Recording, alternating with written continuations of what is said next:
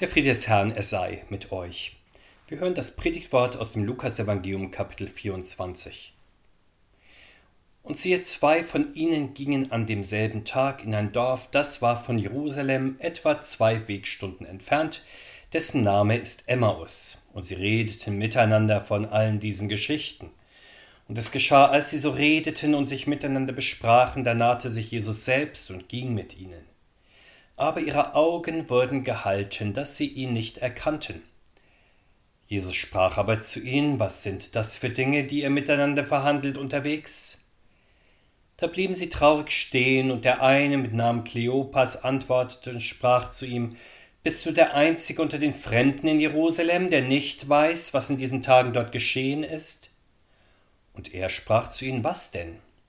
Sie aber sprachen zu ihm das mit Jesus von Nazareth, der ein Prophet war, mächtigen Taten und Worten vor Gott und allem Volk, wie ihn die hohen Priester und Oberen zur Todesstrafe überantwortet und gekreuzigt haben. Wir aber hofften, er sei es, der Israel lösen werde, und über das alles ist heute der dritte Tag, dass dies geschehen ist. Auch haben uns erschreckt einige Frauen aus unserer Mitte, die sind früh bei dem Grab gewesen, haben seinen Leib nicht gefunden, kommen und sagen, sie haben eine Erscheinung von Engeln gesehen, die sagen, er lebe. Und einige von uns gingen hin zum Grab und fanden es so, wie die Frauen sagten, aber ihn sahen sie nicht. Und Jesus sprach zu ihnen, O ihr Toren, zu trägen Herzens, all dem zu glauben, was die Propheten geredet haben. Musste nicht Christus dies erleiden und in seine Herrlichkeit eingehen? Und er fing an bei Mose und allen Propheten und legte ihnen aus, was in der ganzen Schrift von ihm gesagt war. Und sie kamen nahe an das Dorf, wo sie hingingen, und er stellte sich, als wollte er weitergehen, und sie nötigten ihn und sprachen, Bleibe bei uns, denn es will Abend werden, und der Tag hat sich geneigt. Und er ging hinein, bei ihnen zu bleiben. Und es geschah, als er mit ihnen zu Tisch saß, nahm er das Brot, dankte, brach's und gab sie ihnen, da wurden ihre Augen geöffnet, und sie erkannten ihn, und er verschwand vor ihnen. Und sie sprachen untereinander, brannte nicht unser Herz in uns, als er mit uns redete auf dem Wege und uns die Schrift öffnete? Und sie standen auf zu derselben Stunde, kehrten zurück nach Jerusalem und fanden die Elf versammelt und die bei ihnen waren, die sprachen, der Herr ist wahrhaftig auferstanden und Simon erschienen. Und sie erzählten ihnen, was auf dem Wege geschehen war und wie er von ihnen erkannt wurde, als er das Brot brach. Der Herr segne uns diese Worte. Amen. Wir erfahren, dass zwei Jesusfreunde am Ostersonntagnachmittags auf einem Osterspaziergang unterwegs sind. Es sind Kleopas und ein namentlich nicht näher genannter Jesus-Jünger. Vermutlich ist das der Evangelist Lukas selbst, daher kann er die Ereignisse bis ins Detail hinein so gut beschreiben. Zum Kreis der zwölf Apostel gehören sie allerdings nicht, aber offenbar zum erweiterten Jüngerkreis. Die beiden Wanderer nun sind unterwegs von Jerusalem nach Emmaus. Auf dem Weg sprechen sie über den Tod von Jesus, über die Engeserscheinungen, die die Frauen am frühen Morgen hatten, von der Auferstehungsbotschaft, die die Frauen den Jüngern weitergaben und vom Erkundungsgang der Jünger zum leeren Grab. Wir sehen an diesen beiden Wanderern, wie nötig und heilsam es ist, wenn Christen untereinander geistlichen Austausch pflegen, wie gut, wenn sie am Sonn- und Feiertag schon vor dem Gottesdienst ihre Glaubensfragen bewegen, so wie diese beiden es tun, wie segensreich, wenn sie gesammelt zum Gottesdienst kommen und sich nicht vorher in kurzatmigem Gerede verloren haben. Auch wenn man keine speziellen Glaubensanliegen aus der letzten Woche mitbringt. Man wird doch gut vorbereitet sein, wenn man morgens die Andacht liest oder auch die Lesungen des Tages. Es ist hier in geistlichen Dingen, so kann man das vergleichen, wie bei einer Batterie. Aufladen im kalten Zustand geht schlecht bis gar nicht. Bei einer vorgewärmten Batterie dagegen funktioniert das rasch und gut. So ist das auch, wenn die Herzen vorbereitet sind durch Andacht, durch Lesung und durch Gebet. Während die beiden Wanderer nun ihre Glaubensfragen bewegen, tritt der auferstandene Herr zu ihnen und begleitet sie als Weggefährte. Er ist nicht mehr an Raum und Zeit gebunden wie zuvor, In seiner Auferstehung hat der Vater im Himmel seinen sterblichen Menschenleib mit Unsterblichkeit überzogen. Bei ihm muss das dem himmlischen Vater menschlich gesprochen zumindest ja vergleichsweise leicht gefallen sein, denn beim Sohn Gottes musste ja nur die gebundene göttliche Natur entfesselt werden, die sich im Tod der menschlichen Natur des Gottmenschen am Kreuz hatte mitbinden lassen, und nachdem die Zeit der Bindung des Liegens im Grab um war, mussten der menschlichen Natur des Gottmenschen dann alle Lebenskräfte aus der göttlichen Natur einfach nur wieder zufließen und der Gottmensch dann in seinem unsterblichen Wesen dastehen. Jetzt also war der Status der Erniedrigung beendet. Jesus verbrachte nun in verklärtem Wesen seine restlichen 40 Erdentage, um dann in seiner Himmelfahrt in den Stand der Erhöhung überzugehen. Diese Verklärung seines Leibes und die Veränderung seines Status waren auch Gründe, weshalb die beiden Emmaus-Jünger ihn zunächst gar nicht erkannten. So wie man keine Verwandtschaft zwischen dem Weizenkorn und der Ehre erkennt, die daraus hervorgegangen ist, oder zwischen der Raupe und dem Schmetterling, der aus der Raupe hervorgeht. So haben der erstorbene und der verklärte Leib keine äußere Ähnlichkeit miteinander. Außerdem hören wir ja, wurden den beiden Wanderern die Augen zugehalten, sie sind durch ihr eigenes Erleben und Fragen, ihren Schmerzen, ihre Trauer umgetrieben und beschäftigt, so sehr, dass ihr Blickfeld eingeengt und eine klare Sicht unmöglich ist. In diese ungereimte, zusammengestürzte, ja traurige Welt dieser beiden Jesusjünger tritt nun der auferstandene Herr als Besucher von einem anderen Stern gleichsam ein in aller seiner Geistesklarheit, seiner Gotteskraft und Heiligkeit. Durch wohlgesetzte Fragen möchte er den aufgewühlten Herzen der beiden Wanderer langsam zu Trost und Seelenfrieden verhelfen. Wir alle wissen, wie wohltuend es in bestimmten Lebenssituationen ist, wenn man einem guten Zuhörer sein Herz ausschütten kann, wobei es im Fall dieser beiden Jünger nicht nur darum geht, dass sie einmal Dampf ablassen können, das konnten sie ja auch untereinander, sondern es kommt ja in diesem Fall darauf an, dass ihre Sorgen wirklich an der richtigen Stelle ablegen, nämlich beim Herrn Jesus selbst. Auch für uns ist es ein Segen, wenn wir endlich unsere Sorgen im Gebet an der richtigen Stelle anbringen bei Jesus, so wie es der Liedvers sagt, alle eure Sorgen heute und morgen bringt vor ihn, bringt vor das Kreuz. Aber das Gespräch mit dem Herrn ist nicht dazu da, dass man am Ende nur feststellt, das war gut, dass wir einmal darüber gesprochen haben. Wenn wir zu ihm geredet haben, dann will er dann zu uns in seinem Wort sprechen. Hierin liegt ja der eigentliche Trost, so auch bei den Wanderern, Jesus will sie dann zum Verständnis der heiligen Geschichte in all ihren unheiligen Umständen führen. Zunächst hört er sich ihre tastenden, durchaus unbeholfene Erklärungsversuche an, um sie dann aus dem Wort Gottes besser zu unterrichten. Die Jünger bekennen sich, so ja, geben sie dann zum Besten, durchaus zu Jesus als Propheten, mächtig in Taten und Worten, aber größer können sie in diesem Moment noch nicht von ihm denken. Sie hofften auf weltliche Befreiung von Fremdbestimmung durch ihn, auf die Auferrichtung eines weltlichen Gottesreiches, wirkliche Erlösung als Freikauf von Sünde, von Tod und Teufel, wagen sie sich zu diesem Zeitpunkt nicht vorzustellen. Diese Glaubensschwäche ist angesichts der Erlebnisse dieser beiden menschlich gesehen durchaus verständlich, aber dennoch nicht zu entschuldigen. Deshalb legt der Herr den Finger in die Wunden ihres Unglaubens. Sie sind töricht, weil sie den gekreuzigten Christus nicht glauben, den sie vor den Augen hatten. Ihr Herz ist einfach zu träge, das Wort der Propheten im Glauben zu Trost und Heil anzunehmen. Fragen wir, warum werden auch wir Christen heute immer wieder zum Spielball unserer negativen Erfahrungen, unserer schmerzlichen Gefühle und unerfreulichen Deutungen?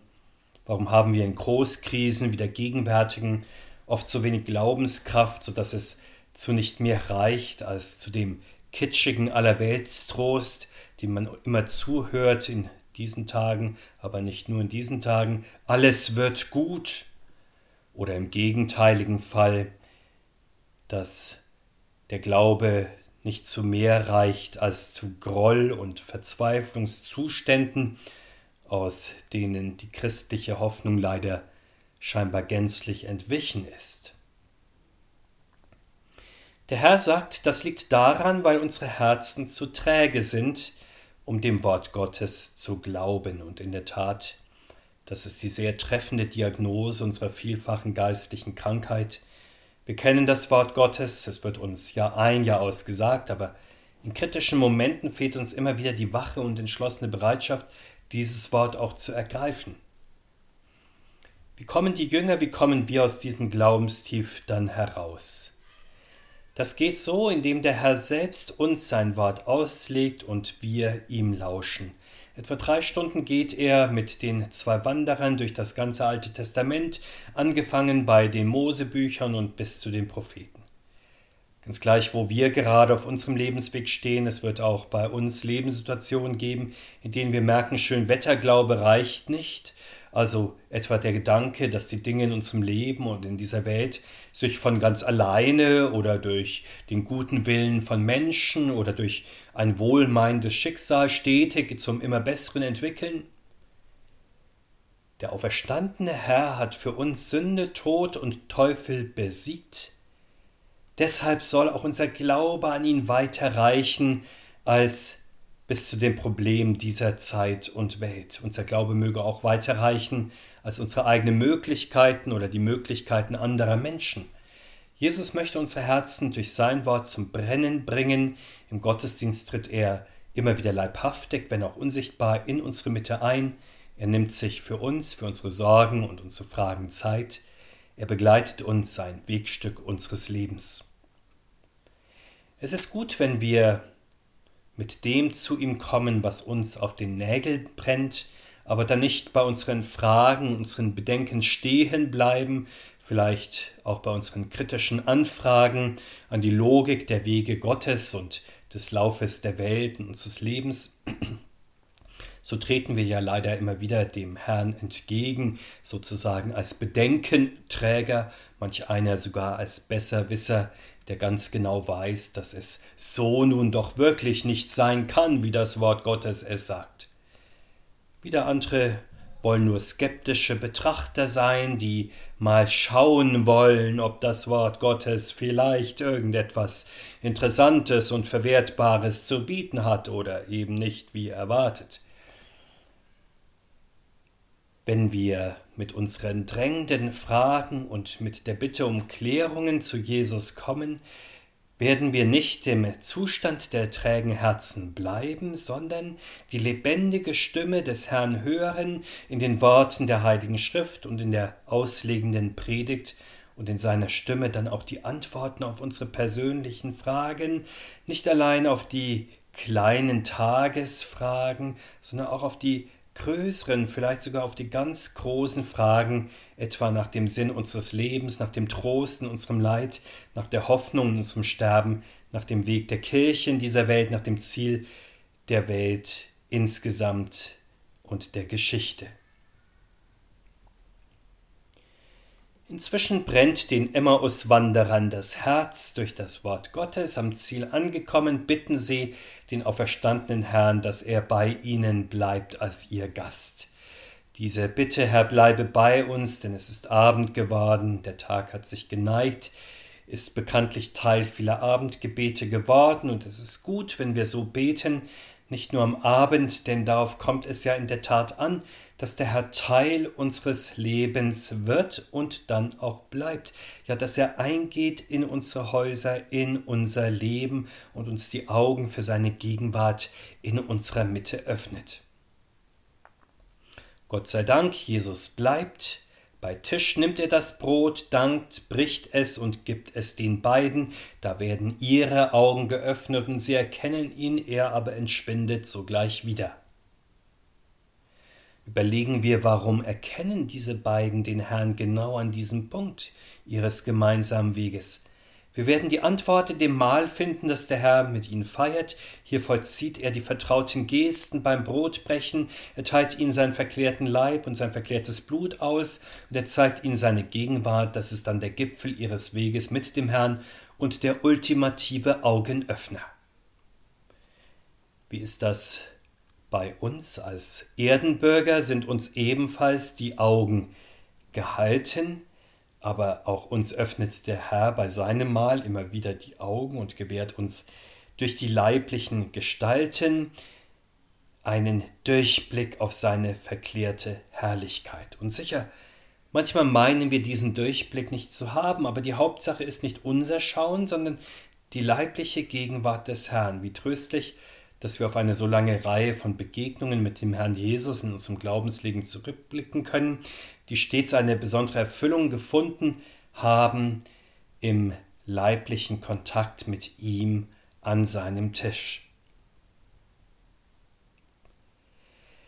Die beiden Wanderer nun kehren wieder sogleich den Weg zurück, den sie gekommen sind. Diesmal sozusagen die richtige Richtung, nicht fluchtartig weg, sondern frohen Mutes zurück. Man könnte meinen, dass sie, als sie an ihrem Ziel angekommen sind, nun den Aposteln die frohe Auferstehungskunde bringen als neue Nachricht. Doch erstaunlicherweise sind die Apostel nun selbst Auferstehungszeugen. Sie begrüßen ja die beiden Wanderer noch bevor diese etwas berichten können, mit dem Ostergruß, der Herr ist wahrhaftig auferstanden. Überlegen wir, woher dieser Sinneswandel, nachdem sie zuerst mit Unglauben auf die Botschaft der Frauen reagierten.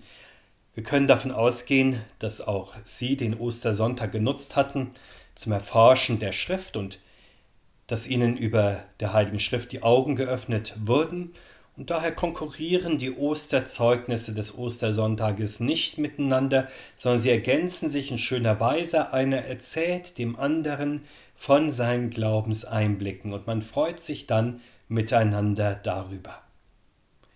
Wir sehen hier, wie der auferstandene Herr seine Jünger verbindet. Er führt sie miteinander zu frohem österlichem Gott, äh, Glauben im Gottesdienst. So ist es auch in der österlichen Zeit dieses Jahres. Wir kommen als christliche Gemeinde zusammen, um den lebendigen Herrn in unserer Mitte und in unserem Leben zu feiern und einander etwas von der Freude darüber weiterzugeben. Bekanntlich vertreten manche Christen ja die Auffassung, dass der auferstandene Herr seit seiner Himmelfahrt nicht mehr leiblich unter uns ist, weil er doch auf seinem himmlischen Thron zurückgekehrt ist, so dass er uns höchstens im Geiste nahe sein kann.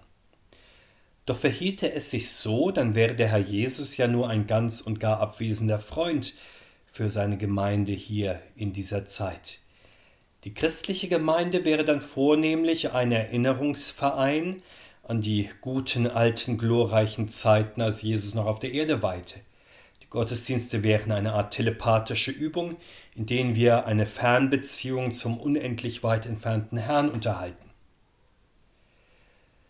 Doch wie anders, wie lebendig und froh um den auferstandenen Herrn versammelt, wird uns die christliche Gemeinde am ersten Ostertag gezeigt, der Herr taucht immer wieder in ihrer Mitte auf, nicht zufällig, sondern ganz bestimmt nach den Regeln, die er ausgegeben hat, dass er immer dort in der Mitte sein will, wo nur zwei oder drei in seinem Namen versammelt sind, natürlich auch wenn mehr in seinem Namen zusammenkommen. Und durch seine verlässliche Gegenwart dann bewirkt er lebendigen Glauben, er erfüllt die Sein mit österlicher Freude, er verbindet sie zur Gemeinschaft der Hoffnungsträger im Herrn, die sich gegenseitig das Halleluja zurufen, dass der Herr ist auferstanden, er ist wahrhaftig auferstanden und das nicht allein an Ostern, sondern an jedem Auferstehungstag des Herrn. Die christliche Gemeinde tut das nicht, weil sie auch nur ein Verein Frohsinn wäre, eine gute Laune-Truppe, die nicht Kinder von Traurigkeit sein mögen, in dieser Welt, die schon traurig genug ist. Das Lob Gottes ist es, das die christliche Gemeinde erfüllt, weil der auferstandene Herr doch in ihrer Mitte ist. vollständig und leibhaftig, wenn wir sein Wort hören und seine Gaben empfangen. Da versammelt er uns um sich und verweist uns aneinander, damit wir ihn in unserer Mitte feiern, und so hält und pflegt er lebendig die Beziehung zu uns, vereint uns mit sich und auch uns untereinander. Und je enger er im Lauf unseres Lebens die Beziehung zu uns knüpft, umso mehr sehnen wir uns auch danach, dass die Grenzen endlich fallen, die uns und ihn noch trennen. Wir wünschen uns, dass unsere Gemeinschaft mit ihm und untereinander doch irgendwann möglichst bald in den Status himmlischer Perfektion gehoben wird, dass die Augen verklärt werden und wir ihn klar sehen, dass die Ohren himmlisch werden und wir ihn und die lieben Engel unmittelbar hören, wir warten auch darauf, dass unser Körper verherrlicht wird und wir himmlische Gemeinschaft mit dem Herrn haben. So beten wir, Herr Jesus Christus, gelobt seist du, dass du durch dein Sterben dem Tod die Macht und durch dein Auferstehen das Leben und ein unvergängliches Wesen an das Licht gebracht hast. Wir preisen dich, dass du als der auferstandene und lebendige Leibhaftig bei deiner Gemeinde bist, bis an die Enden der Welt. Lass dir gefallen unsere Lob- und Dankopfer, gieße deinen Segen aus über alle, die in dieser Osterzeit fröhlich deine Auferstehung feiern und deinen Namen preisen, erfülle mit deiner herrlichen Gegenwart die ganze Christenheit, mache uns willig zu einem guten Werk und schaffe in uns, was dir gefällt. Gib, dass deine Kirche deine Gegenwart in ihrer Mitte in Worten Sakrament freudig bezeugt, stärke uns mit der Hoffnung des ewigen Lebens, bis wir nach deiner Gnade durch den Tod zur Auferstehung gelangen und in deine Herrlichkeit eingehen bis wir dich schließlich schauen mit allen Engeln und Auserwählten und dich loben und preisen. Amen. Der Friede Gottes der Höhe ist, dass alles, was wir verstehen, er bewahre unsere Herzen und Sinne in Christus Jesus, unserem Herrn. Amen.